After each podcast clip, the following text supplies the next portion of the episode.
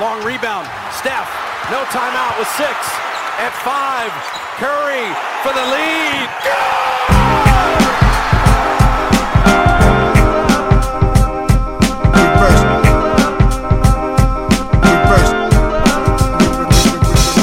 The game a game. The game is a game. The game is a game. The game is a game. Always, always,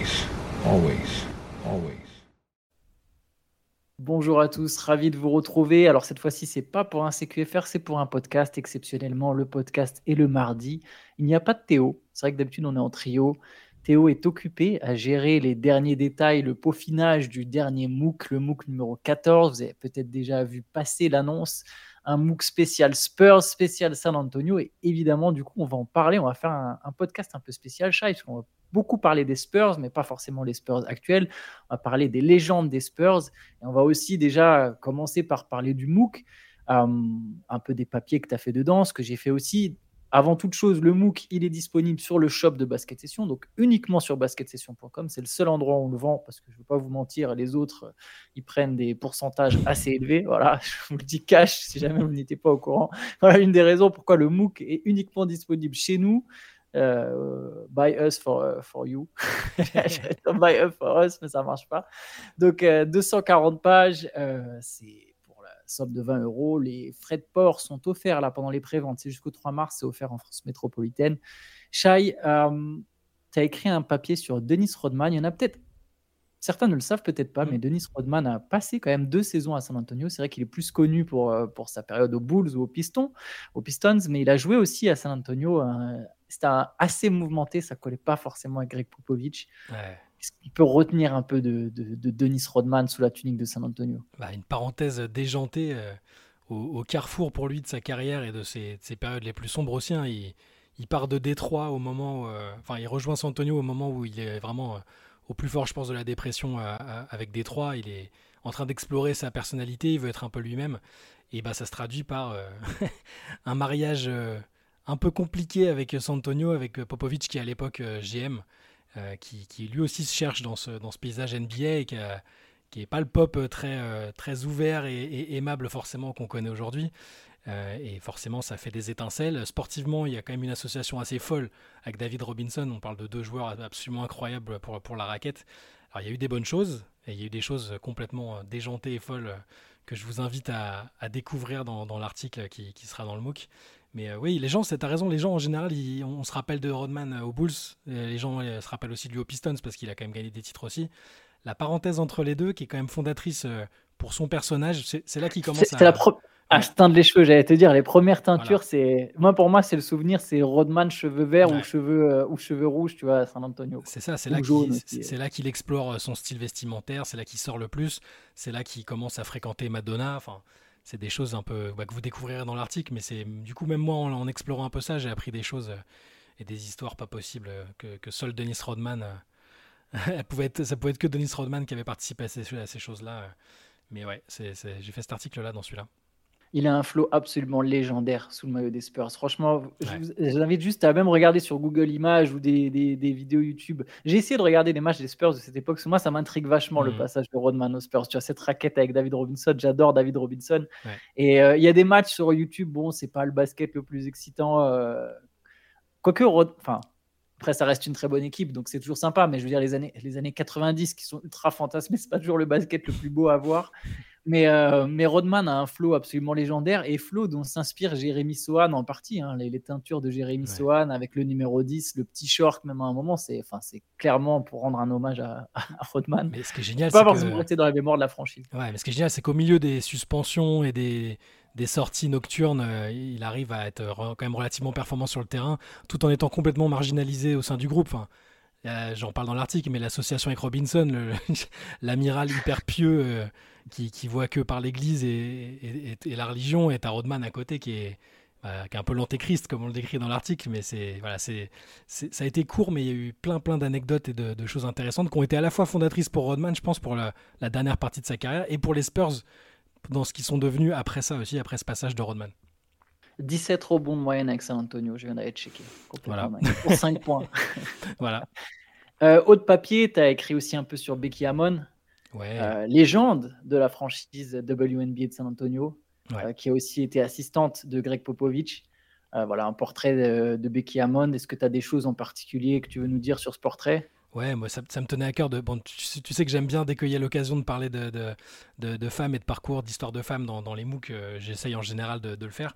Là, ça s'imposait parce que il y a un peu ce côté. euh, alors, c'est quelqu'un qui a été très très sous-coté toute sa vie, euh, qui a eu des obstacles énormes.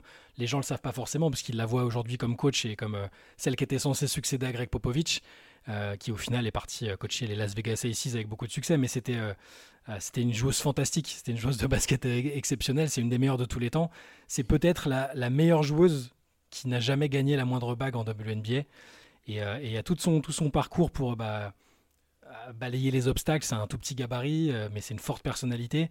Donc on voit dans l'article, j'essaie de raconter comment, euh, euh, bah, après avoir été une joueuse, une joueuse magnifique, qu'elle a un peu cassé quelques barrières pour, pour se, se mettre dans le au, coaching et au coaching des, hommes.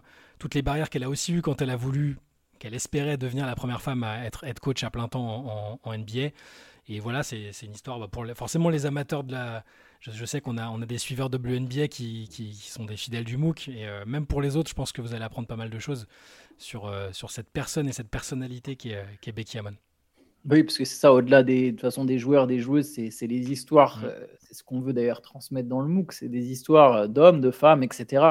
Euh, moi, pour le coup, j'ai j'ai pu écrire sur Tim Duncan. Alors, le joueur, je pense qu'on connaît tous, mais ça allait un peu au-delà. C'est ce que, tout ce que peut représenter Duncan pour San Antonio, pour les Spurs, euh, qui il est quelque part en partie, parce que finalement, c'est quand même un mec super mystérieux.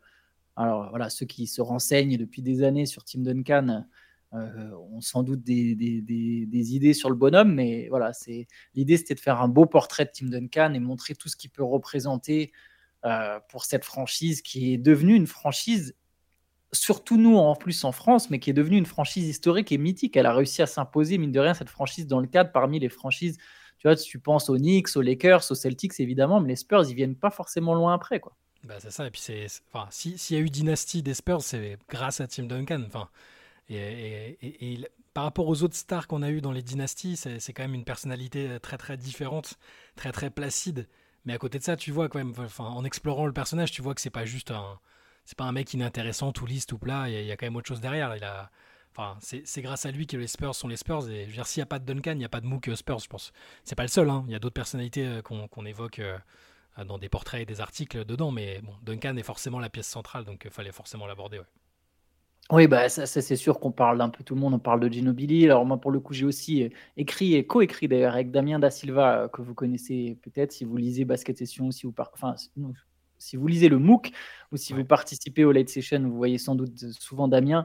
Euh, on a écrit un article un peu sur le pire des Spurs, parce qu'il n'y a pas eu que des belles années, même si c'est quand même une franchise qui a, qui a bien marché. Il y a évidemment un papier sur Kawhi Leonard, sur David Robinson, enfin bon, sur tout un tas de personnalités mar- marquantes de cette franchise. Et on va en parler, on va parler de la plupart d'entre elles, en tout cas, parce qu'on on s'est dit que pour marquer le coup, on allait se faire un top 10. On n'en fait pas souvent. On va faire un top. La dernière fois qu'on a fait ce genre de truc, je crois que c'était sur Twitch. Mhm. On l'avait pas fait en podcast YouTube. On va faire un top 10 des plus grands joueurs des Spurs de tous les temps, selon nous. Chacun en a fait chacun le nôtre. Euh, et on va essayer du coup d'en discuter, de voir un peu quelle différence où, où on peut avoir, et puis surtout l'occasion de parler des, des, des joueurs en question. Euh, J'allais dire mention honorable, mais j'ai- Bah, je les ai effacés. Not- de- notamment, notamment pour les dixièmes, pour la, dixième place, c'est vrai qu'il y a Ouais. plusieurs. C'est un peu, un- tu peux mettre un peu pas qui tu veux, mais il y a des, ça dépend ce à quoi tu t'attaches. Là pour le coup, il y a plus de Ah, les Lakers, euh, quoi. Voilà, c'est ça. Sur les quatre sur les quatre premiers spots, tu peux, allez, peut-être les trois premiers spots, tu peux. Ouais. Ça dépend de ton époque, de plein de choses, quoi. Tu veux commencer avec le 10 Tu veux que je commence Qu'est-ce que tu Euh, on s'est pas consulté, hein, pour info, on 10. s'est pas- Ouais, on s'est pas pas consulté, donc ça peut être freestyle, hein, mais. Allez, vas-y, je te laisse commencer avec Alors, ton 10. Moi en 10, j'ai mis.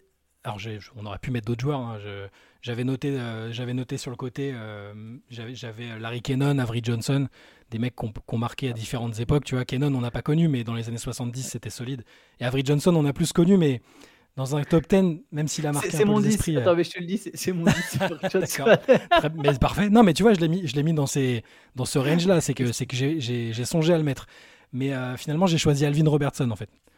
Ah oui, nice. Ah oui, ok. Moi, du choisi coup, pas dans ouais. mon top. Mais Ouais. effectivement, Alvin Robertson, c'est- compliqué. Ouais, en fait, il a, il a joué que 5 ans pour les Spurs. Mais je trouve quand même que c'est marquant. Il a, enfin, ces cinq ans, elles ont été, ces cinq années ont été très très très très bonnes, très très productives.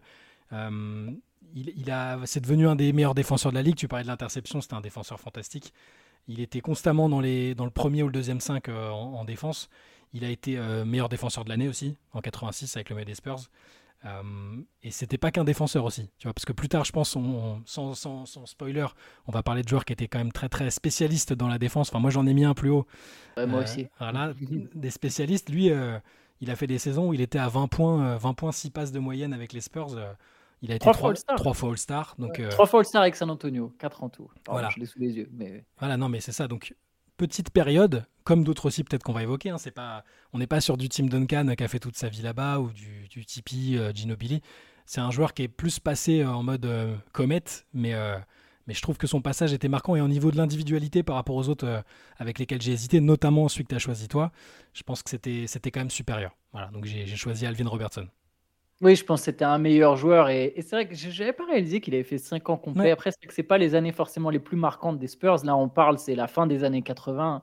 Il est arrivé en 84 en NBA, du coup, il est parti en 89. Je crois qu'il est dans le trade. Si je ne dis pas de bêtises, c'est le trade qui, rapporte euh, Terry Cummings, qui était un ancien deuxième choix de draft, qui lui se retrouve à San Antonio. Il est envoyé à Milwaukee, Alvin Robertson. C'était quand même un joueur prometteur. Si je dis donc, il est drafté en même temps que Jordan. Je me demande 84, si pas je me demande s'il n'est pas dans l'équipe des JO 84 avec Jordan. J'ai peut-être un doute, je suis plus très sûr maintenant. Ou en tout cas, il était dans la présélection, ça c'est sûr. Je ne sais pas s'il avait fait le cut au final, euh, je me souviens plus. C'était dans un autre MOOC que j'avais écrit sur les JO 84. Il faudrait vérifier en même temps. Mais ouais, Alvin Robertson, euh, un arrière.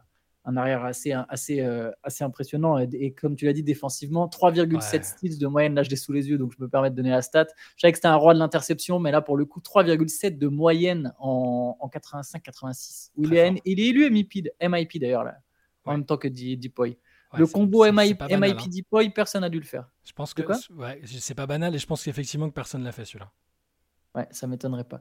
Mais du coup, ouais, Alvin, euh, Alvin Robertson. T'as raison, as raison et je viens de vérifier en direct. il est bien dans, la team de, dans la team de 84 euh, à Los Angeles. Il est là. Ok.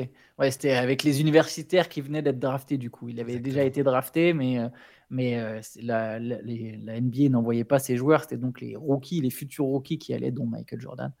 Et il y avait donc Alvin Robertson. Et moi, du coup, alors Avery Johnson, je l'ai choisi pour le côté un peu emblématique. ça a été le meneur des Spurs pendant des années jusqu'à ce qu'un certain Tony Parker vienne, hop, prendre la place, mais ça a été ouais, le meneur des Spurs entre 92, du coup, là, je, regarde entre 92 et 2001. Euh, euh Johnson, qui a été sacré en 99, c'est lui qui met le game winner sur le, sur le match 5. C'était le général, je crois que c'est ça son, son surnom, non? En, tout cas, il agissait ouais, le petit général. ouais, le petit général. Ouais, c'était un vrai gestionnaire, quoi. Vrai, de toute façon, à cette époque, le but du meneur, comme le dit Tony Parker, hein, tu remontes la balle et tu passes la balle à David Robinson et après à Tim Duncan voilà, c'était un membre un peu historique de cette équipe de 99. C'est quand même le premier titre. Ça me semblait marquant, c'est pour ça que je l'ai mis en 10. Mais c'est vrai que bon, c'est. T'as raison, non, mais je l'ai envisagé. Hein, je l'ai mis dans les. S'il n'est pas à dixième, il est, il est borderline. Il fait partie des historiques. Euh, bah, d'ailleurs, son, son, numéro a été retiré par les Spurs. Hein, donc, bon, on ne parle pas de n'importe qui. Euh, il fait partie des joueurs qui ont. Euh, lui, c'est le numéro 6. Ouais, 6. Numéro 6 retiré par les Spurs. Donc, complètement d'accord. Avec une, une, carrière prometteuse de coach après qui s'est un peu qui a un peu été étouffé. Euh, il a été coach de l'année en 2006, mais il a plus. Les Mavs en finale. Ouais.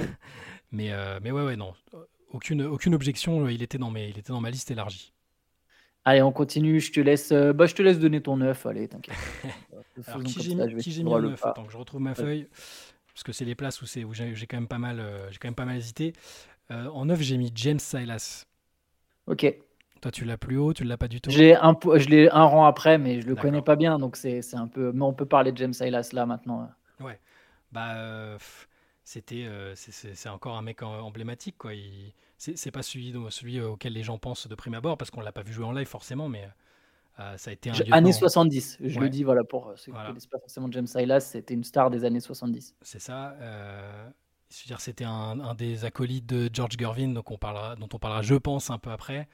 Euh, et même, il est encore dans des classements. Euh, ça et là, c'est encore dans des classements, euh, des classements des Spurs des meilleures, de meilleures performances. il était, alors c'était surtout quand la franchise était en, en ABA, hein, si je dis pas de bêtises. C'est ça. Voilà. Mais au niveau statistique compteur, le gars était constamment au-dessus des 20 points par match. euh, joueur élégant, performant. Voilà, c'est, je, il a, il a, je, je crois que c'est, c'est toi qui avais mis dans ton, quand tu avais fait un, quand tu fait une liste des joueurs les plus marquants des Spurs, il y avait un truc genre au niveau des win shares, il était hyper haut, je crois. il était super haut. ouais. Alors que, alors, alors qu'il ne faisait pas partie des équipes. euh, dire, tu pourrais te dire que c'est forcément l'époque euh, euh, de Duncan, Parker, Ginobili, enfin le logique quoi. Et, et, et- et c'était- James Silas a été, a été dans ces, a été, dans- enfin est très très haut dans ce, dans, dans ce classement des, des win shares, donc qui est quand même un, un bon, euh, un bon marqueur de performance, de, de performance sportive. Donc j'ai mis James Silas, pareil, j'aurais pu le mettre un peu plus haut, mais j'avais bien aimé ses surnoms aussi. euh, Il y en avait plein, tu sais, sur Basket Référence, tu as tous les surnoms différents et la. The Snake. The Snake, Captain Nate. Parce qu'il aimait, il aimait bien, il aimait bien marquer. C'était très clutch aussi, c'était son, c'est un peu sa marque de fabrique. Euh, donc, euh, donc voilà, James Silas pour ma part. Je revérifie juste, euh, il a joué, il a joué 9 ans, 9-10 ans avec les Spurs euh, Ouais, en- à, à mi-chemin, à, ouais, à cheval avec les, les Chaparrals. Euh, Il a joué une année à Dallas. Il était vraiment là à la création de la franchise, en fait, quand ça a déménagé, quand les Chaparrals, effectivement, de Ouais. Dallas sont devenus les Spurs de San Antonio. Mm. Euh, il a fait une saison avec Dallas. Après, le reste, c'est avec San Antonio. Je l'ai mis 8, mais en fait, pour moi, il y avait, en fait, sur les trois, les, les quatre premiers rangs, il n'y a, pas, euh, il y a pas de différence. J'aurais pu mettre 10, 8, 9, 7, Mm. peu importe. Euh, lui, c'est vrai que c'est plus une figure de l'ABA, du coup, que de la NBA. Ouais. Donc ça pourrait entre guillemets lui desservir si on restait que sur la NBA. Il a quand même fini deuxième du vote pour le MVP en, en-. C'est- C'était vraiment une, une superstar de la Mm. ABA. Euh, et, sur- et lui aussi a son maillot retiré à San Antonio pour ouais, le le coup. 13, c'est le premier joueur, je crois, qui a eu un, son maillot Ouais, retiré je, par les Spurs. je crois aussi. Je crois aussi que c'est le premier. Je crois aussi que c'est le premier. Donc c'est vraiment légende de la franchise. Alors légende historique maintenant pour nous, forcément, années Mm. 70, ça nous parle un peu moins. Euh, mais ça reste un, un joueur à part euh, dans, dans l'histoire de San Antonio. Moi j'ai mis Bruce Bowen. J'imagine que tu l'as un poil plus haut. J'ai mis Bruce Yes. Bowen. J'aurais pu le mettre plus loin. C'est vrai que là pour le coup c'est plus contemporain. Mm. Euh, tu l'as juste après ou pas? Je l'ai juste après. Ok, bah, on n'a qu'à enchaîner là-dessus, comme ça on peut parler de Bruce Bowen. Je- Et ouais, voilà, bah, Bruce Bowen, forcément, nous ça, nous, ça va nous parler un peu plus, et ça va Ouais. parler aux, aux fans un peu plus jeunes euh, qui ont, qui, ont, qui ont pu grandir avec les Spurs de Tony Parker, parce que c'était l'ailier euh, défensif, stopper attitré, chien de garde emblématique, euh, qui, qui pour le coup était un joueur quand même super vicieux. C'est intéressant que c'est que c'était une gâchette en France, il jouait en Pro, il a joué en Ouais. Pro, A, c'était un scoreur avant d'arriver en NBA, puis en NBA il s'est imposé comme un vrai... euh, chien de garde, comme j'ai dit, et c'est devenu un joueur majeur des Spurs avec plusieurs titres. Lui, il en gagne quoi? Il doit en gagner 3 Euh, 3 ou 4 ouais, 2000... 3, non, 3, 3, 3, 3, 3, ouais, 3, parce que le quatrième, c'est Bah, 2014. il fait, il fait en gagne 2003, 3. il fait 2003, 2005, 2003, 2007. 2005, 2007. À chaque Ouais. fois en tant que, que, que titulaire, euh, du coup, quand même à l'aile. Donc, euh, joueur très important, très précieux. Incroyable, un joueur du Havre, d'Evreux et de Besançon dans le top 10 d'une franchise NBA. Mais c'est ouais, c'est les late bloomers, le mec qui a trouvé son rôle en arrivant un peu plus tard, euh, en passant par, euh, par, par Miami, Boston, Philadelphie. Puis euh, moi, j'ai vraiment le souvenir de ouais, d'un mec. Un, enfin, euh, et encore, j'appréciais pas encore autant la défense que je l'apprécie aujourd'hui. Je, je connaissais moins bien le basket, mais euh, je me disais, mais c'est le mec, t'as vraiment pas envie de, de l'affronter, tu vois. Le mec qui met, des- qui met un high kick à Wally Sherbiak, enfin, qui est, qui est sur ton dos pendant tout le truc. Et, et je l'ai encore un peu plus découvert, tu sais, dans le, dans le MOOC Bad Boys, on avait fait une interview. Ah non, Bad Boys, oui. Euh, Defense ou Bad Boys? Je crois que c'est Bad Non, Boys c'est- parce qu'on c'est on avait, on C'est beaucoup Boys. parlé des deux sujets parce qu'il avait on avait Mm. aussi parlé de la défense avec lui, mais sur le côté Bad Boys, il a eu cette étiquette-là de mec sale, euh, dirty, qui est bah, qui acceptait aussi cette étiquette-là. Et il y avait c'était la caution dirty et, toughness de, ces Spurs-là. Et quand tu revois les matchs de l'époque, tu te dis, le mec était, enfin, il était exceptionnel défensivement. C'est un, c'est un mec qui a été. euh, combien de fois il a été? Il a été 5 fois dans le meilleur 5 défensif, 3 fois dans le deuxième 5. Enfin, il était, c'est un défenseur monstrueux et c'est, c'était déjà l'impression qu'on avait, euh, qu'on, qu'on- avait à l'époque. Il savait mettre ses shoots quand il fallait aussi. Et pareil, tu peux te dire sans un tel ou un tel, les Spurs de cette époque-là, ils, ils n'arrivent pas à être une dynastie sans Bowen, sans cette, euh, ce chien Impossible. défensif, c'est impossible. Il leur fallait ce mec-là et, et bah, lui aussi numéro 12 retiré par les Spurs. Donc, euh, et c'est pas si pas si fréquent, je trouve, qu'un mec. euh, faudrait regarder franchise par franchise, j'ai pas en tête, mais quand tu regardes le profil des mecs qui ont leur numéro retiré, ça a été un moment, ça a été un moment les stars de l'équipe, logiquement. Ouais, Et- lui, 7,2 points par match. quoi. voilà, les, les- chiffres te sautent pas aux yeux quand tu regardes la carrière de, de Bruce Bowen. euh, et Mais- euh, voilà. Faut, faut comprendre qu'à l'époque, il fallait quand même avoir un mec à envoyer sur Kobe Bryant, un mec à envoyer sur Steve Nash, etc., sur ce genre de mec, sur ce genre de joueur. Et Ben c'est oui. Bruce Bowen qui s'y collait tous les soirs euh, très important en playoff parce qu'au-delà déjà de sa forte capacité défensive, il y avait faire sortir la star adverse du match et mettre des trois points dans le corner quand même. Eh oui. Et il, avait, il était en avant. En fait, c'est marrant parce que Popovic était en avance sur son temps. Bruce Bowen, là, dans la NBA d'aujourd'hui. Alors évidemment, voilà, exactement. Ce serait le, tui- ce serait le mec que toutes les franchises s'arrachent euh, pour la- pour l'avoir dans leur équipe euh, en Mm. vue du. de- il- il- lui, tous les deux ans, et ça passerait d'une équipe à l'autre, d'un candidat au titre à l'autre. Tu sais, il se l'arracherait euh, pour, pour aller le chercher. Ah, pas- enfin, j'imagine qu'elle le garderait ensuite quand même. Mais, mais ouais, ça serait le joueur typique. Moi, j'ai adoré, j'ai adoré lui quand il me parlait de défense. Enfin, je buvais ses paroles, la façon dont il approchait les duels, euh, dont il abordait les duels avec les, stars que tu évoquais là. C'était, génial parce que c'est pas, tu sais, il y a beaucoup de défenseurs, même parfois à l'époque où on se disait, bah, c'est tout dans l'intensité et la méchanceté. Euh, tous les coups étaient permis, donc il suffisait d'être un, chien sur le terrain et ça passait. Mais c'est-à-dire que Bowen, il étudiait absolument tout sur ses adversaires, il leur rentrait dans la tête aussi. C'était, un défenseur très très très complet et très intelligent, même s'il a, bah pareil, je vous invite vraiment à lire l'interview qu'on avait faite euh, euh, dans le book Bad Boys parce que il y a une introspection sur toute la période sur les Spurs aussi et sur lui un peu la, manière dont il a quelque part souffert aussi de cette étiquette-là de bad boy alors que bon, en dehors des terrains, je veux dire, c'est plutôt un gentleman et c'est un mec extrêmement intéressant avec lequel discuter. Donc euh, voilà, c'est un profil très très atypique pour un numéro. Euh, toi, tu l'as en. Attends, tu tu l'as en 8 Moi, moi, je l'ai en 8, toi, du coup, tu l'as en 7. C'est ça. Mais, euh, mais, mais pas de souci, c'est c'est c'est intéressant. En tout cas, ce qui est sûr, c'est qu'effectivement, il est là, il est parmi les légendes. Du coup, moi, mon 7, Ouais. chez Sean Elliott, C'est ouais, normal. que tu as peut-être plus haut. Non, non, je l'ai en 7 aussi. D'ailleurs, ok, ah, ok, bah oui, voilà, ok, d'accord, oui, oui, on s'y retrouve. Ouais. Attends, du coup, Bru- attends, j'avais Bruce Bowen. Oui, j'avais Bruce Bowen en 9, pardon, je t'ai perdu. Donc en 7, on a le même. On a Sean, Sean Elliott les deux. Euh, joueur, euh, joueur culte des, des années 90. Bah, je te laisse commencer à aller sur Sean Elliott. Sean Elliott, bah, ce qui est intéressant, c'est qu'il a eu deux passages, Sean Elliott. Ouais. Il y a Tout début de sa carrière et puis toute fin. C'est ça, euh, ça a été, c'était déjà intéressant la première fois. hein, C'était quand même un joueur, euh, un, un joueur qui a fait un, premier passage euh, plutôt, plutôt sympa. Mais c'est après, c'est quand il est revenu qu'il a participé à, à, bah, l'épopée, euh, l'épopée des, des Spurs comme on les connaît finalement. Et, et c'est un autre joueur qui, est, euh, qui fait partie de, qui fait partie des, des- des légendes. Il a, il a un, un game winner un peu. euh, Enfin, un, ma- un match un peu héroïque en finale de conférence contre Portland où il, il met ce, ga- ce game winner à, à 9 secondes de la fin là sur un, un tir à 3 points euh, sur le Shid. c'était, ça, je me rappelle pas mal, ça m'avait bien marqué. Le Memorial Day Miracle qu'ils les avaient, euh, mis sur, euh, sur les rails pour la finale, pour la finale Ouais, face à en New York. 99, ouais. Ouais. Et, euh, et il était ultra apprécié des fans. Il a, par, par la suite, ça a été plus compliqué pour lui parce qu'il avait été, il avait dû. euh, Il a une histoire touchante, quoi. Il y a sa Ouais. transplantation euh, rénale. bah, c'est ça, c'est ça. Il a des transplantations du rein. euh, Avant, avant, avant, avant, avant, le retour, ouais, c'est ça. Avant, avant le retour, ouais, c'est avant le titre de 99. Ouais. C'est quoi? C'est saison 97-98, je pense, ou quelque chose comme ça. Euh, Je ça- pense c'est à ce moment-là, qui, ou peut-être juste avant, ou celle juste avant, je sais plus exactement.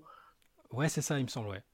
Mais, euh, mais en tout cas, ouais, bah, je, je- je sais qu'il est dans le cœur des Spurs, euh, des fans des Spurs, parfois il est mis. euh, il, il est mis Ah non, pardon, c'est après le titre. Excuse-moi, je te coupe. En fait, c'est après, après le titre qu'il y a Je, eu, je me eu- je me souvenais qu'il y a eu la greffe. Ouais, mais il, a- Je il- pensais que c'était avant. Après, il a refait deux saisons, je crois, et il avait, il a dû arrêter. euh, il, avait dû arrêter un peu, un peu prématurément, mais, mais ouais, quand tu parles à- aux fans des Spurs de, bah, de cette époque-là, ceux qui, ceux qui ont vécu, euh, ce qui fait il fait entre 89 et 93 pour euh, sur le premier passage, puis 94-2001. Euh, il est deux fois All-Star. Ouais. Il est donc champion une fois en 99. Et, euh, et ouais, joueur, euh, joueur euh, polyvalent, joueur. euh, un, Bah, un ailier un, qui- ailier, ouais. qui a été parmi les lieutenants de David Robinson Ouais. et après de David Robinson et Tim Duncan. Ça a été, euh, voilà, pareil, c'était lui, comme on parlait tout à l'heure de Bowen, c'était l'ailier de, de la période Gino Billy Parker, etc. Alors, Elliott, dans un tout autre registre, c'était l'ailier de la période David Robinson. Tout le gros des années 90, il est là, ils font plein de campagnes de playoffs. Euh, après, voilà, c'est un joueur, pour le coup, qui a contribué aussi, euh, quelque part, euh, indirectement, à avoir Tim Duncan, parce qu'il n'y a pas que David Robinson qui s'est blessé pendant la fameuse saison où les Spurs sont tankés. Il y a, ont tanké. Il y a aussi Sean Elliott, justement, qui a, qui a joué, il a dû manquer 50 matchs ou 60 matchs.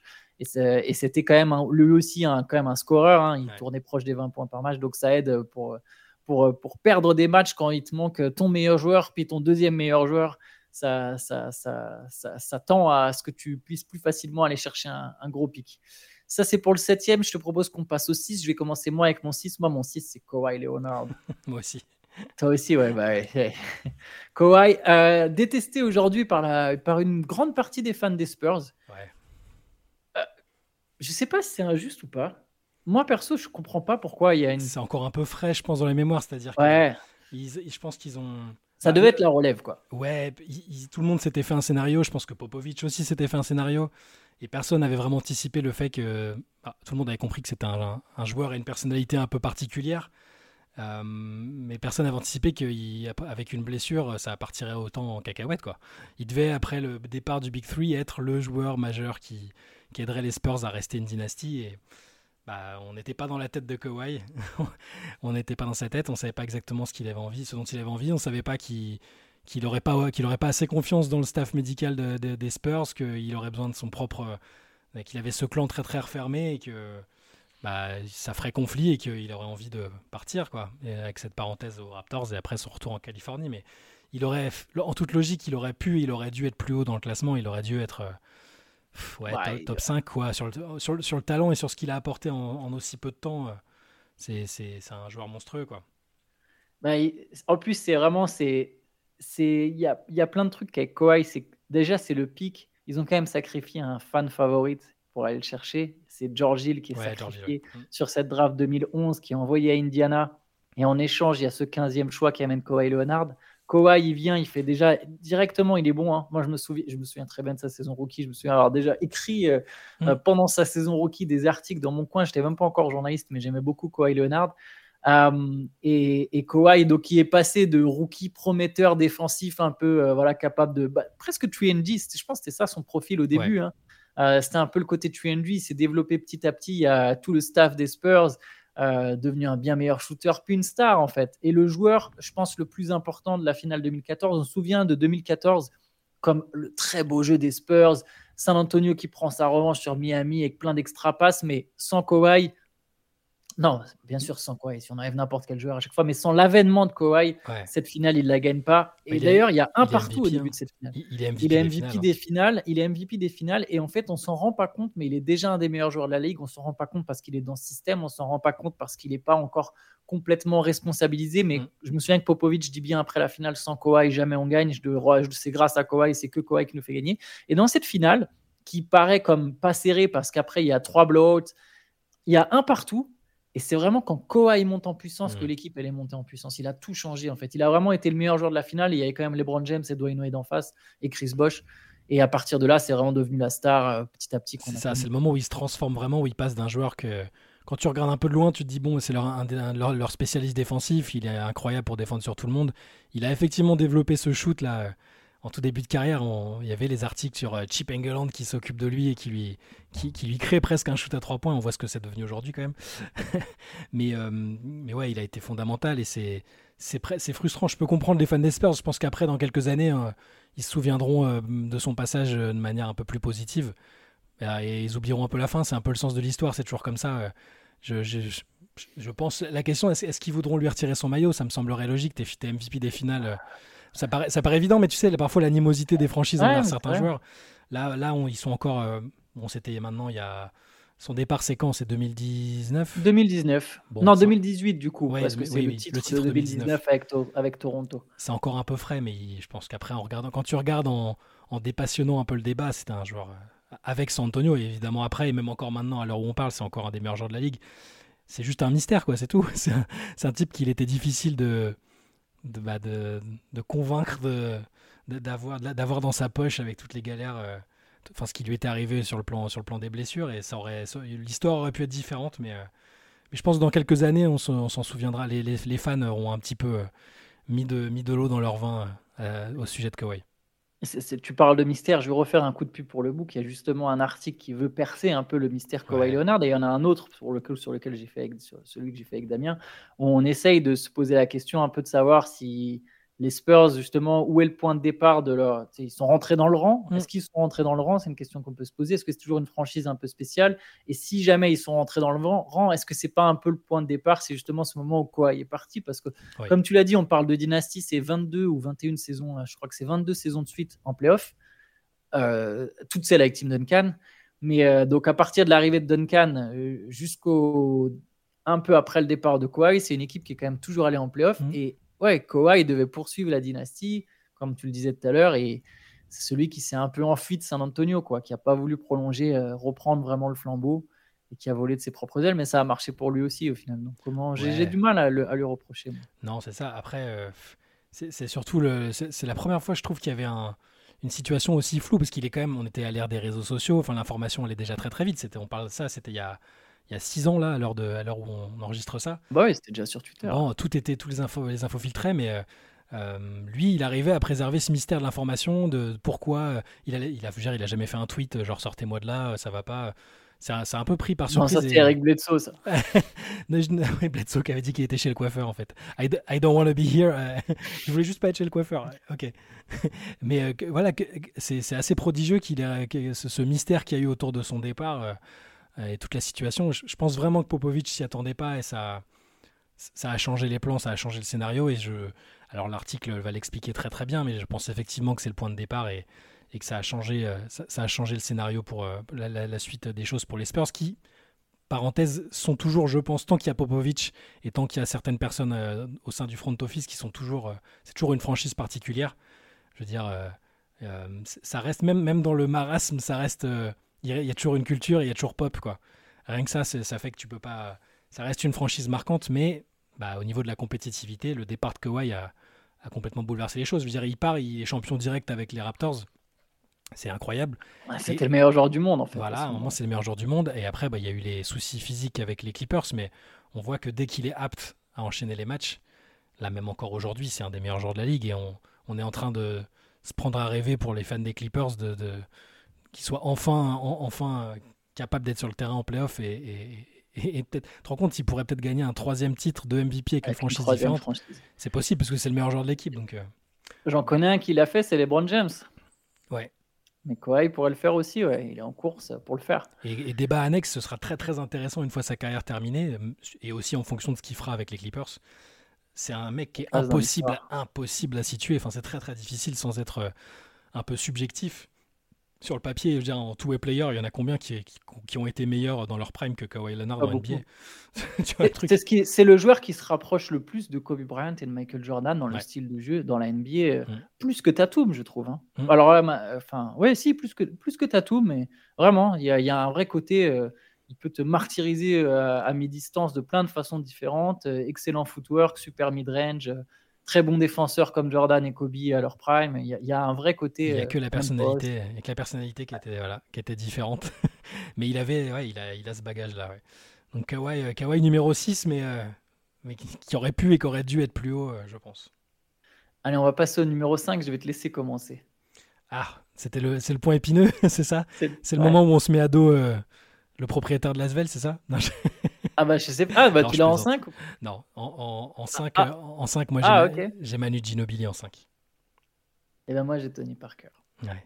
Et C'est- intéressant. Et j'imagine. c'est dur de les dire. J'ai Ginobili que- en 4. Voilà, et moi j'ai Tony Parker en 4. Voilà. Donc c'est, c'est, c'est la discussion. Euh, Après, là, c'est un classement. J'ai essayé de, de dépassionner le truc parce que si je devais juste dire le joueur que j'ai préféré, le joueur qui m'a le plus fait vibrer, marquer, tout ça, et je pense que les fans des Spurs, euh, dans leur en- ensemble, seront d'accord.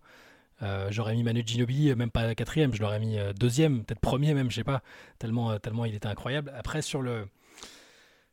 Il, fait partie de, il fait partie de cette équipe qui a été, bah, qui a été marquante, de cette dynastie.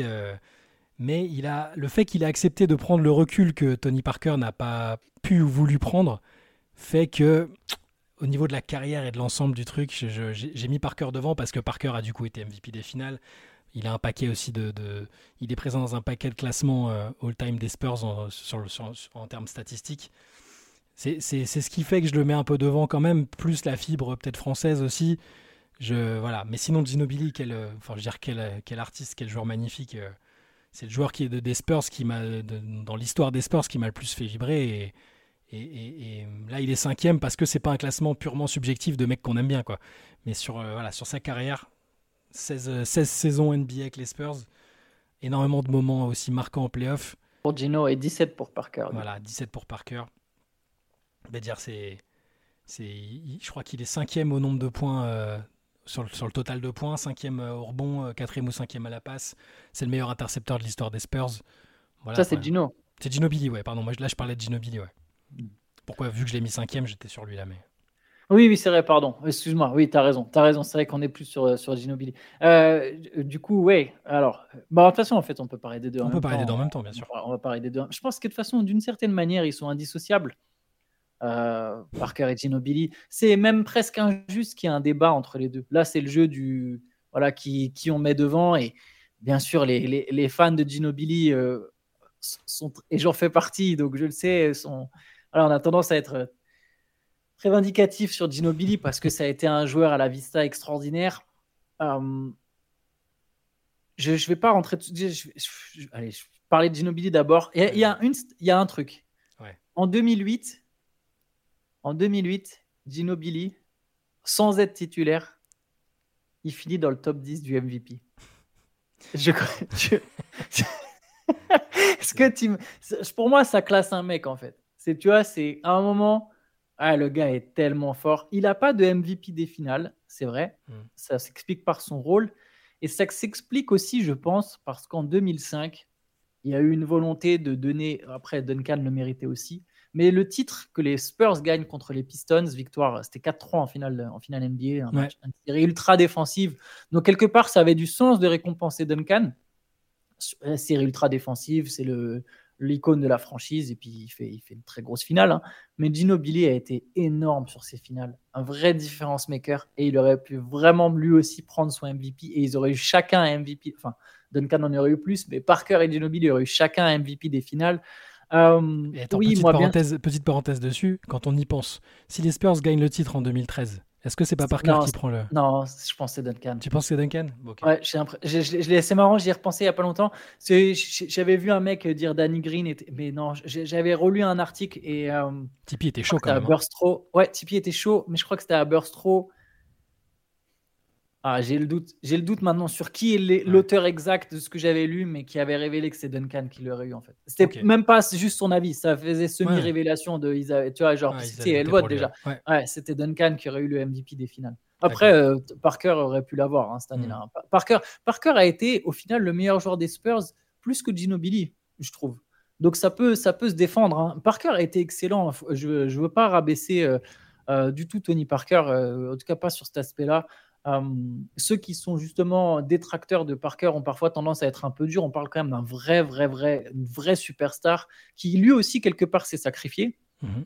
Parker, dans d'autres franchises, euh, il y a eu beaucoup de débats quand il a dit Ouais, bah, dans cette NBA, je pourrais taper les 60. Mais bien sûr que Tony Parker, il aurait tapé les 60 points, mais j'ai aucun doute là-dessus. Et je suis. Enfin, euh, on- ça se rend compte, je pense, dans ma voix que je suis même pas un fan de Tony Parker. Je n'ai même pas grandi en tant que fan de Tony Parker, mais il en a mis 55 dans une ligue euh, différente. Euh, il aurait pu taper les, soi- les 60 points et il aurait même pu le faire à son époque s'il avait joué ailleurs qu'à San Antonio, je pense.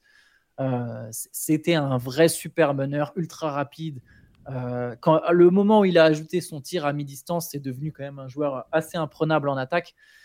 Il aurait pu être devant Ginobili, je le reconnais. J'avoue que l'affect, Ginobili, c'est mon joueur préféré all-time. C'est, c'est le grain de folie qu'il fallait aux Spurs pour moi, en fait. Mais ils sont Duncan, Ouais. Popovic. Mais t'as raison, ils sont, ils sont indissociables parce que bon, c'est tous les deux des mecs qui auraient pas dû être là, enfin, qui, qui étaient des anomalies parce que personne euh, s'attendait à ce qu'ils deviennent aussi forts. Il faut se rendre compte que c'est des joueurs qui, qui étaient en Europe. Réalisez l'époque. Hein. Voilà, dans leur dans le contexte, c'était fou, c'était complètement fou. Et aussi, et ils sont indissociables parce qu'ils s'adoraient dans le jeu. Des, ils ont une connexion particulière. Euh, Tony Parker, il est, quand il a reçu Zidane il y a quelques semaines ou quelques mois là dans son dans son show sur Squeak là, tu sais, il, il disait que que le joueur le plus fort avec lequel il avait joué c'était Duncan, mais que le plus unique et celui euh, qu'on reverra jamais c'est Ginobili quoi. il disait euh, à l'entraînement, il faisait un truc, euh, il faisait des trucs tellement fous au niveau de la création, de techniquement. Et, et derrière, il disait bah je vais le faire en match demain. et puis il le faisait, il le faisait. Et puis bah nous on n'avait Et pas rendait on a- fou Popovic. ah non mais c'est ça, puis la relation entre Ginobili et Popovic, bah, bon de toute façon l'ar- l'article dans le, dans le MOOC justement le, le montre très bien, c'est un- c'est c'est une super, euh, ça permet de, bah, de se remettre dans le contexte et de se rappeler quel joueur fantastique était Ginobili. euh, Là-dessus, je pense que vous serez pas déçus, mais, mais ils sont indissociables. En, en fait, si on, si on était un peu neutre, un peu suisse, on pourrait mettre les deux à la même, enfin, ex tellement, tellement leur, ex euh, leur trajectoire et leur parcours sont, sont liés. Mais bon, moi, j'ai essayé de prendre. euh, ça reste un accomplissement. un- un- enfin, être MVP des finales, je trouve que c'est tellement fou. euh, sans être. bah, Il y a eu des cas un peu particuliers, type André Godala, euh, où d'ailleurs, bah, on a appris après que c'était, ça aurait dû être Curry euh, d'après les votes, les premiers votes. Mais lui, c'est voilà, c'était un national. et j'avais dû prendre ce MVP. C'est une petite parenthèse, mais c'est vraiment un vol. c'est incroyable. Bref, c'est- ça, c'est c'est- heureusement pour quand même que Stephen Curry a eu MVP des finales. parce que C'était vraiment, un- Mhm. en fait, c'était incroyable d'ailleurs qu'il soit encore jugé là-dessus, alors que 2015. euh, ah, enfin, arrête. Enfin, bref, pardon. mais oui, tu as raison. C'est un trophée important et c'est c'est beau, Tony Parker. euh, Là où, là, on peut discuter de l'importance de l'un et de l'autre dans la franchise. Le sacrifice de Ginobili pour accepter d'être sixième homme, ouais, J'allais en parler. celui-là, il est fondateur pour les Spurs. Donc après, on peut dire que ce sacrifice devrait lui octroyer une place plus haute. Mais après, dans les faits, il a été un tout petit peu moins euh, en vue. Je en fait, pas, il a- mais- Mais il a des... Oui, mais parce qu'il n'est pas titulaire aussi, en fait, en vérité. Il y, a- il y a un truc, c'est intéressant. Il y a un superbe article de Zach Lowe là-dessus, justement, où on apprend un peu ça. On apprend Ouais. qu'à la base, les Spurs voulaient faire, ont envisagé en tout cas de faire sortir Tony Parker du banc. Ils, ils ont déjà envisagé plusieurs fois de transférer Tony Parker. Il y a eu des rumeurs avec Jason Kidd. Au final, ils sont toujours restés avec Parker. Ils ont envisagé de faire sortir Parker du banc. Donc leur premier choix n'était pas forcément Ginobili, mais ils se sont dit, en tout cas si on en croit les sources de Zach Lowe, elles sont généralement très très fiables, euh, ils se sont dit qu'au final, Parker l'aurait pas accepté de la même manière, ou voilà, son ego ou son... Après on ne sait pas, parce qu'on ne sait pas finalement est-ce qu'ils lui ont vraiment demandé ou pas. euh, Non, mais c'est probable. peu importe, on va pas refaire l'histoire, mais on, on peut deviner que son ego, ouais, mhm. L'aurait pas appris de la même manière et du coup c'est pour ça qu'ils se sont tournés vers Ginobili qui a pas et il faut pas croire qu'il a été enchanté le mec à l'idée de sortir du banc hein. c'est quand même tous des compétiteurs. Il n'était pas il était pas non plus euh, super euh, heureux en mode se dire ah ouais génial euh, je vais bah, ouais pas de souci il y a pas de problème les gars je fais ce que vous voulez. Non non ça s'est pas passé comme ça il a fallu des conversations. Mais au final il a il a enfin il a évidemment accepté et, ça a donné euh, cette équipe euh, avec un mec qui sort du banc, c'est, c'est- je sais pas, c'est un des 20 meilleurs joueurs de la ligue et il sort du banc, ça n'a pas de sens, tu vois. Ouais, c'est clair. Mais ce, ce sacrifice-là est important. Et on parle de personnalité et d'ego. Bah, Peut-être que voilà, on- Tony Parker a jamais caché qu'il était très ambitieux, que son ego était. on l'a vu, c'est plutôt un leader en termes de personnalité. On ne sait pas s'il l'aurait aussi bien accepté, vécu, enfin tout un tas de choses. Et c- on saura jamais. Mais ça s'est goupillé comme ça. Et au final, c'est les Spurs qu'on ont, bah, qui, qui en sont sortis vainqueurs. Ça, ça- la dynamique a fonctionné. Il y a quand même eu le trio le plus, le, le- le plus victorieux de l'histoire de l'NBA en termes de victoires cumulées. Donc, euh, c'est que ça devait être comme ça et c'est très bien. Je viens de voir, il est sorti du banc à 29 ans. Donc, euh, Hmm. t'imagines en plein dans son prime, quoi. Le Ouais. moment où vraiment, j'essaie de trouver, parce que j'essaie de réfléchir à un comparatif là dans la ligue, tu sais, à une star, parce que là, les Westbrook, les mecs qui sortent du banc maintenant, où on- en fait, c'est la fin de leur carrière, ils sont pas en plein dans leur prime. Je réfléchis à une star là, comme ça, tu vois, qui est vraiment. C'est comme si Bradley Bill, et encore même Bradley Bill aujourd'hui, il a pas 29 ans, Ouais. quelle star a- est sous ses 30 ans, et tu viens et tu lui dis non, mais toi maintenant, tu sors du banc, parce que dans notre équipe, c'est ça qui va coller. Euh, Parce que oui, du coup, Ginobili, c'est que deux sélections All-Star Game. Parker en a 6. Ouais, Par- Parker en a 6. Parker a des meilleurs stats, etc. Après, Parker a été un des meilleurs joueurs de la ligue. hein, faut- faut le. Ouais. Ah bah écoute, on peut enchaîner directement. On a fait 5 et 4. On est sur peut le faire podium. 3. Du coup, on aura le même 3. Je tiens à dire que mon 3, donc bah, je, vais, je vais donner mon 3, mais ce sera le même que toi, j'imagine. C'est George Gervin. Oui. J'ai failli le baisser de deux rangs et faire passer Parker et Ginobili. En fait, c'est là où on revient au côté indissociable. Je pouvais pas me dire qu'il n'y en a qu'un des deux qui Hmm. passait devant Gervin s'il y en a un des deux qui devait passer devant Gervin. Il ne pouvait pas y avoir plus qu'une place d'écart entre Parker et Ginobili. Mais bon, au final, j'ai laissé trois Gore Gervin, la première superstar de la franchise. euh, Bah, c'est ça. un scoreur incroyable. Je, te, je te laisse démarrer. Là aussi, on est sur un joueur des années 70, années 80, fin des Ouais. années 70, début des années Qui a 80. d'abord fait son beurre en, en ABA, qui était déjà très bon ABA, et qui arrive et il a tout de suite été exceptionnel. Iceman, comme il l'était surnommé. J'allais dire un des, un des meilleurs Bah, surnoms. Voilà, mais parce qu'il était alors, pour deux trucs, il était imperturbable, flegme et tout, trop trop fort, hyper euh, hyper sobre, et aussi parce qu'il transpirait jamais. Donc, euh, un joueur exceptionnel. Alors, s'il est devant, c'est les deux qu'on a cités. Je pense que c'est plus pour le côté individualité. Si tu veux, il a été, ça a été un one man show pendant quelques années, euh, plus ou moins en tout cas. euh, Il n'y a pas de titre, quoi. voilà, bon, il n'y a, pas de titre, mais il a été. euh, C'était un scoreur tellement phénoménal, je veux dire, euh, sans, sans, sans égal quasiment à, l'époque. Il, fait, euh, il fait quasiment 900 matchs avec les Spurs. Est-ce qu'il est encore le deuxième meilleur marqueur, je crois, de leur histoire? Euh, ça, je sais pas, mais à la moyenne de points, je serais... il doit Ouais. être premier à la moyenne de points. Ne- 9 fois All-Star, 5 fois dans la First Team. Enfin, C'était une superstar, euh, une superstar sans couronne, certes, mais joueur, euh, pff, joueur exceptionnel, quoi. Euh, 4 fois meilleur scoreur de la ligue, 27 points de moyenne, 33 points de moyenne, 29 points de moyenne, 32 points de moyenne. On est vraiment sur du, comme tu le disais, un méga, méga scoreur. Ouais. 26 de moyenne, je crois, en tout sur son passage aux Spurs. C'est ça, 26 points de moyenne sur son passage aux Spurs. C'est quasiment sûr que bah, c'est sûr que c'est la meilleure moyenne de l'histoire euh, des Spurs. hein. Et, il est, euh, il est dans les, dans les fameuses équipes, c'est les fameuses listes pour les anniversaires. euh, Il était pour les 50 ans de la NBA, il était dans les 50, et pour les 75 ans, il était dans les 75. C'est voilà, joueur, joueur exceptionnel tout simplement, qui a pas. bah, Est-ce qu'il a été suffisamment entouré après C'est c'est autre chose, mais il a, il a marqué son époque de manière individuelle, et là, ça reste un classement individuel de, de la manière dont, dont ces joueurs-là ont marqué leur époque. Et si Ginobili et Parker sont indissociables, Gervin, pour le coup, il est. Voilà, il a eu besoin de personne pour, euh, pour faire sa légende à San Antonio. Ouais, je pense que c'est aussi un cran au-dessus. quoi. C'est vraiment le mec qui est, qui est, euh, trois ou quatre fois sur le podium du MVP. euh. Bah, je pense que tu mets Gervin, tu mets Gervin en franchise player de plein de, des trois quarts des autres équipes à l'époque. Il, Ah, fait ça la, gagne. il fait la même chose, ça, ça gagne. Enfin, ça gagne, c'est très très compétitif. On peut, après, ça se discute, mais Tony Parker, franchise player d'une autre équipe, d'une autre équipe à l'époque, je sais pas si ça fonctionne aussi bien que Gervin. Et Ginobili, pareil, c'est des profils différents, mais, euh, mais bon, ça, voilà, je pense pas que ça va choquer les gens non plus qu'on l'ait mis troisième. euh. Euh, oui, oui, je pense, je pense pas non plus. Je pense qu'au contraire, ça aurait peut-être plus été blasphématoire de le mettre euh, Ouais. cinquième ou quatrième. Bon, le- top 3 est, est assez évident, mais on peut enchaîner quand même. On va enchaîner voilà, avec deux joueurs pour le Ouais. coup, que j'adore, euh, avec lesquels j'ai grandi. Numéro 2, David Bien Robinson. sûr, pareil, pareil que toi, évidemment. L'amiral, euh, un pivot qui était en avance sur son temps.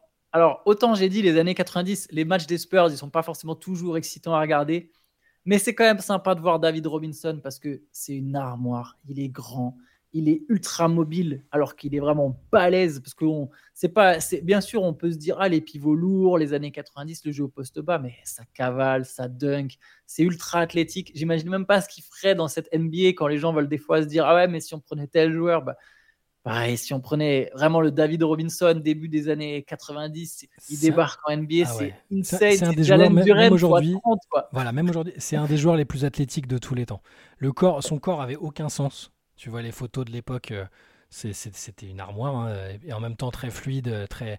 On avait quasiment jamais vu de mec comme ça aussi taillé et, et fluide athlétiquement.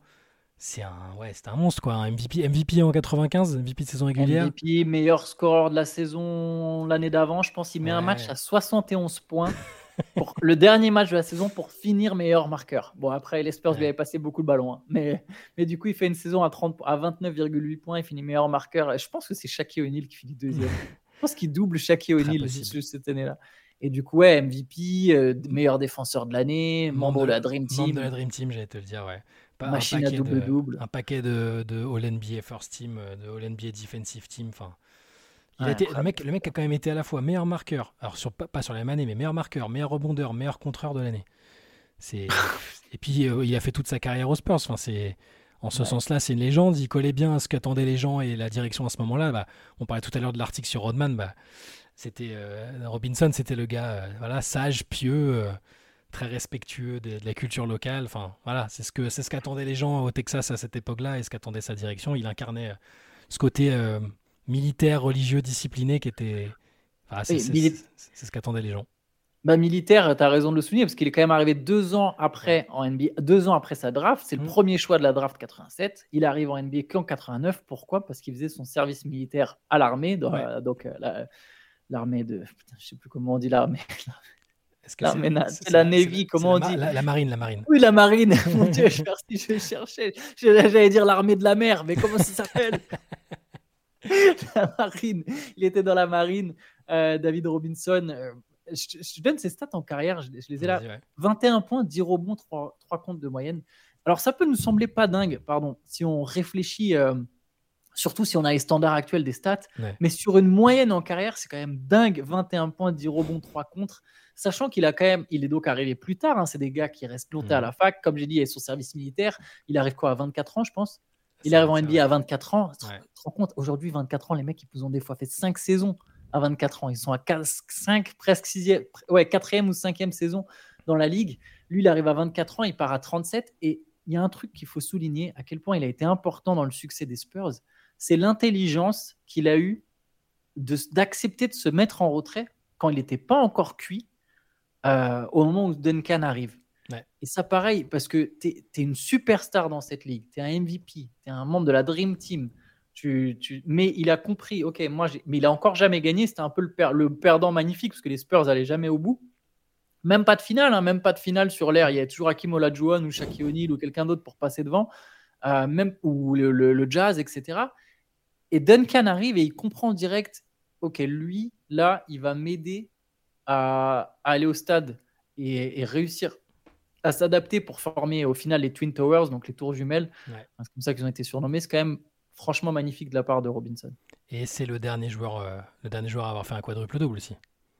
Aussi. C'est L'un des quatre seulement des dans l'histoire de la NBA. 34 points, 10 rebonds, 10 passes, 10 contre contre les Pistons en février 1994. Voilà. Ça fait 30 ans, ça fait exactement 30 ans. Voilà. Là, le 17 dans quelques jours, ça fera 30 ans qu'il n'y a pas eu de quadruple double. Alors c'est peut-être un autre joueur des Spurs qui y arrivera, hein, actuel des Victor. Spurs. Peut-être Victor Wembanyama pour, euh, ce serait un beau symbole. Mais oui, David Robinson, joueur, euh, joueur exceptionnel, euh, athlète, athlète phénoménal. c'est un classement des, des- des plus forts athlètes. Je pense que Robinson, il est, il est pas loin d'être tout en haut. Allez, on peut finir par le numéro 1. J'aurais une petite question bonus à la fin pour. Euh, Oui, aussi, c'est vrai qu'on a le même. J'allais dire, t'as pas parlé de ton numéro 2, mais je suis concis, qu'on en parle le depuis même. tout à l'heure. Le numéro 1, c'est évidemment Tim Duncan. Qui d'autre? On parlait de, de, de surnoms. euh, on parlait de surnoms euh, basketball référence. Savoir que basketball référence a des surnoms vous n'avez jamais entendus. On ne sait pas où ils les sortent. Je soupçonne des mecs de rajouter des trucs. Par exemple, pour, euh, pour Tony Parker, je crois qu'il y a Parisian Torpedo. J'ai jamais entendu un mec appeler Tony Parker le Parisian C'est lui, qui allait, lui qui allait le mettre tout seul. euh, est-ce que tu connais les surnoms basketball référence? C'est impossible. hein. C'est à la réponse. Bah, je- je- je veux dire, il y a les, il y a les, euh, il y a les, les classiques, enfin ceux qu'on connaît. Tu, tu parles de ceux Allez, qui seraient. Non, vas-y, donne-moi, donne-moi tout. Allez, vas-y, on commence par les Bah, classiques. Euh, Timmy, Ouais, il y a Timmy, bien sûr. le Big Fundamental. Évidemment. Et après, je les trois alors autres. Après, euh, après, non. Ah, il y en a trois autres. Il y en a trois Ça, autres, mais jamais je Ah les oui, ai non. entendus. Ah ouais, c'est pas genre, c'est- pas genre TD ou ok. Non, non. Il y a Ground, Odd. J'arriverai jamais. Gra-. Groundhog Day. Groundhog Day, Ouais, comme, euh, Grand Hog Day. comme le film euh, un, Un jour sans fin là. Old Man Riverwalk. Alors celle-là, je- t'as pas la signification avec parce que pour Gro- Non. Groundhog Day, Groundhog Day, c'est quoi là? C'est parce qu'il fait toujours la même chose tous les jours. Il est hyper Je stable dans pense la que c'est ça, je c'est qu'il est automatique, tu sais, c'est un Ouais, métronome. c'est ça. euh, Il y a ces trucs. Je pense que pareil, le Old Man Riverwalk, c'est que ça joue Oui, lentement. c'est un rivière tranquille, mais enfin, je sais pas, truc Ouais, comme ça. ouais. Et le, le dernier est dans le même sens, et c'est le plus drôle, de Stone Buddha. Le boudin en pierre. Bon, tout, ça tournait vachement autour du Euh, côté euh, relativement inexpressif et, et, et solide du gars, quoi. Mais je les connaissais pas, ceux-là, ouais.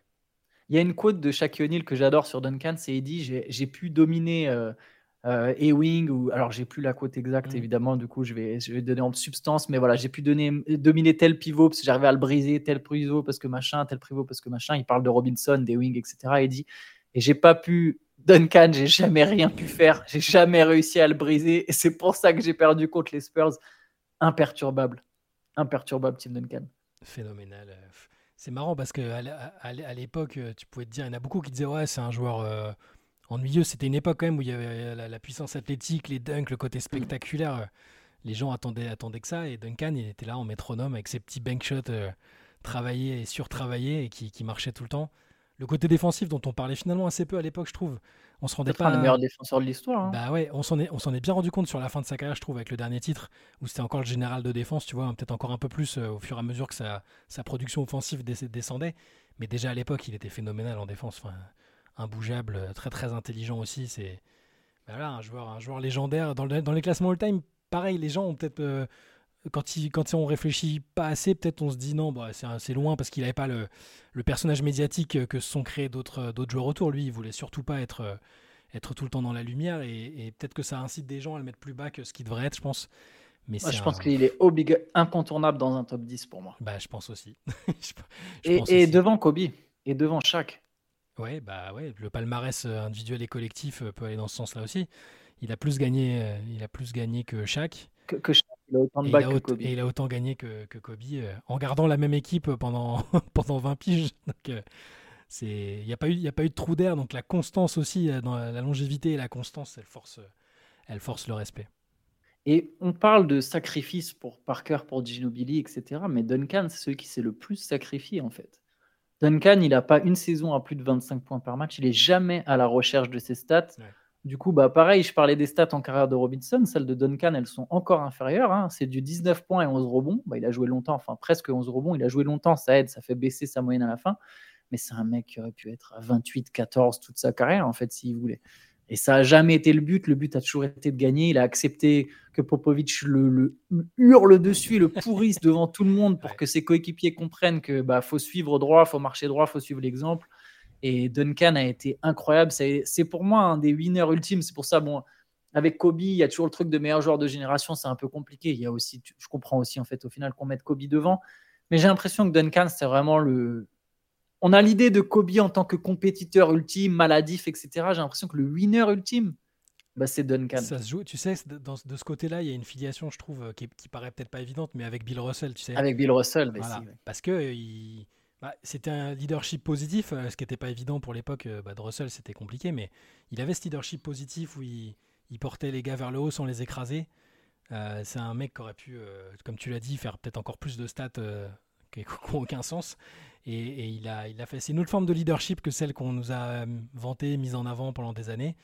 Et après, toujours pareil, tu peux te poser la question, et tiens, si tu mets Tim Duncan euh, là ou là à cette époque, d'ailleurs, il a failli avoir un trade à Orlando. euh, un- un- Il a failli signer à Orlando, ouais. Ouais, il a failli, oui, pas un trade, pardon, il a failli signer à Orlando, donc on aurait pu avoir la réponse de ce qu'aurait donné Duncan en dehors de, de l'écosystème Spurs Popovich, mais il fallait Il joué avec. Tim Mack et Grant Hill.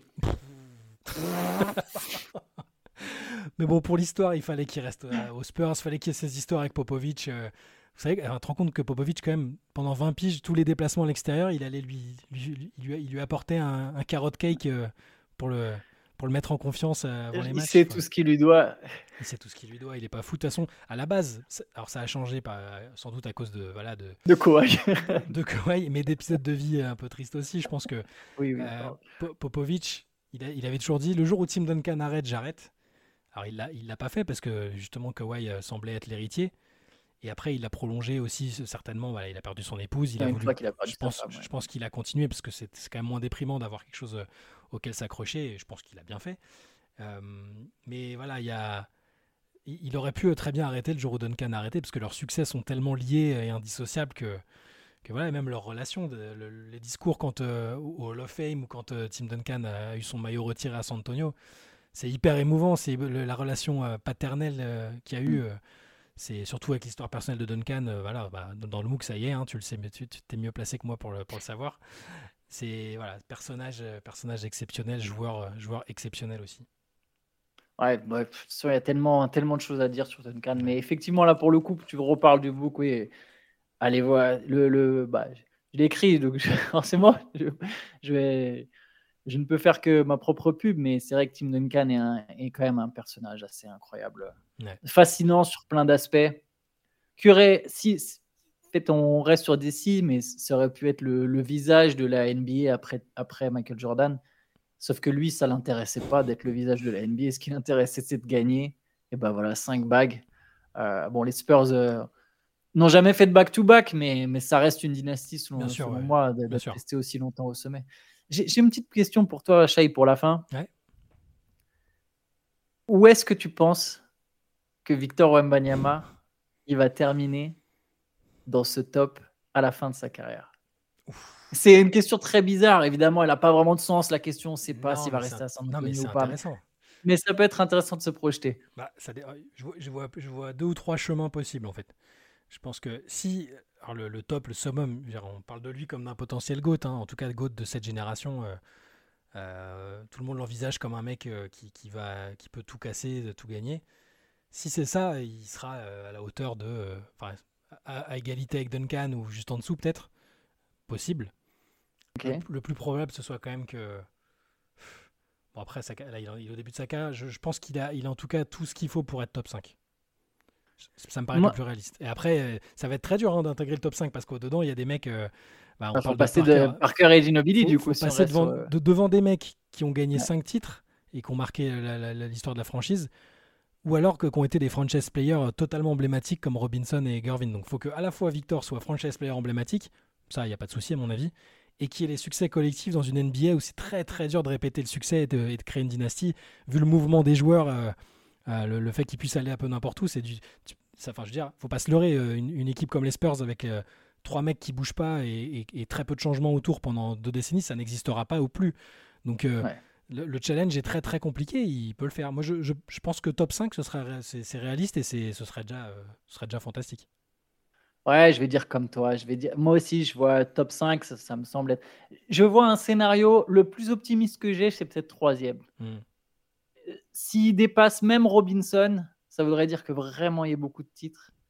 Euh, je pense que Duncan restera Duncan. Mais, mais voilà, se hisser dans le top 5, se rapprocher un peu de cette troisième place, déplacer, euh, dé- dépasser au choix Ginobili ou Parker ou les deux, quelque chose comme ça, j'arrive à l'imaginer. Ce sera un scénario très optimiste. hein. On se projette, ça, ça fait que quelques mois qu'il est en NBA et c'est- c'est même pas histoire de s'enflammer en fait. Là, c'est un jeu. On est sur, sur du ludique quand on dit ça. On sait bien qu'il y a encore beaucoup de choses. On sait même pas s'il va faire sa carrière aux Spurs. Mais je trouve ça intéressant qu'il se retrouve dans une franchise comme ça avec autant d'histoire et, et, de mecs euh, de légende passés avant lui. euh.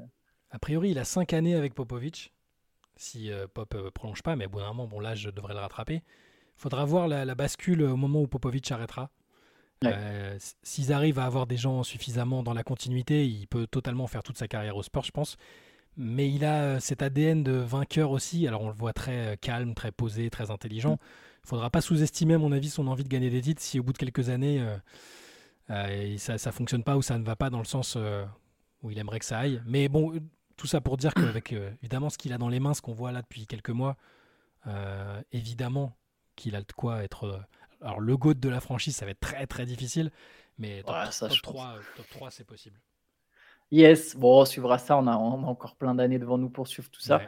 On va s'arrêter là-dessus. On se retrouve tout à l'heure, Shai, encore une fois, pour, euh, pour une late Un session. mardi sur bien Twitch. rempli, j'espère que les gens avaient de l'appétit parce que euh, entre le CQFR, le podcast et ce soir la late session, euh, il y avait, il y avait de quoi faire aujourd'hui.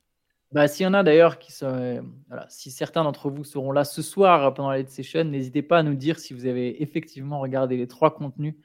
Euh, je dois avoir de quoi payer des abonnements. Abonnement Twitch. On, on passe un coup de fil à la banque et on vous dit ça tout à l'heure. C'est le mec, c'est des trucs à 3 euros. hein.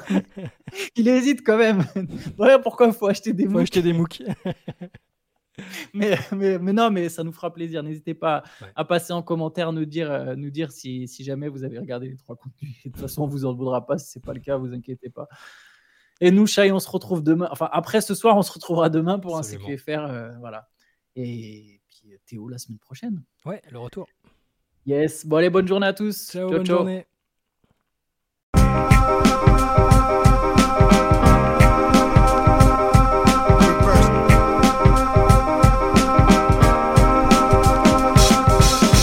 Out there, and it's either play or get played.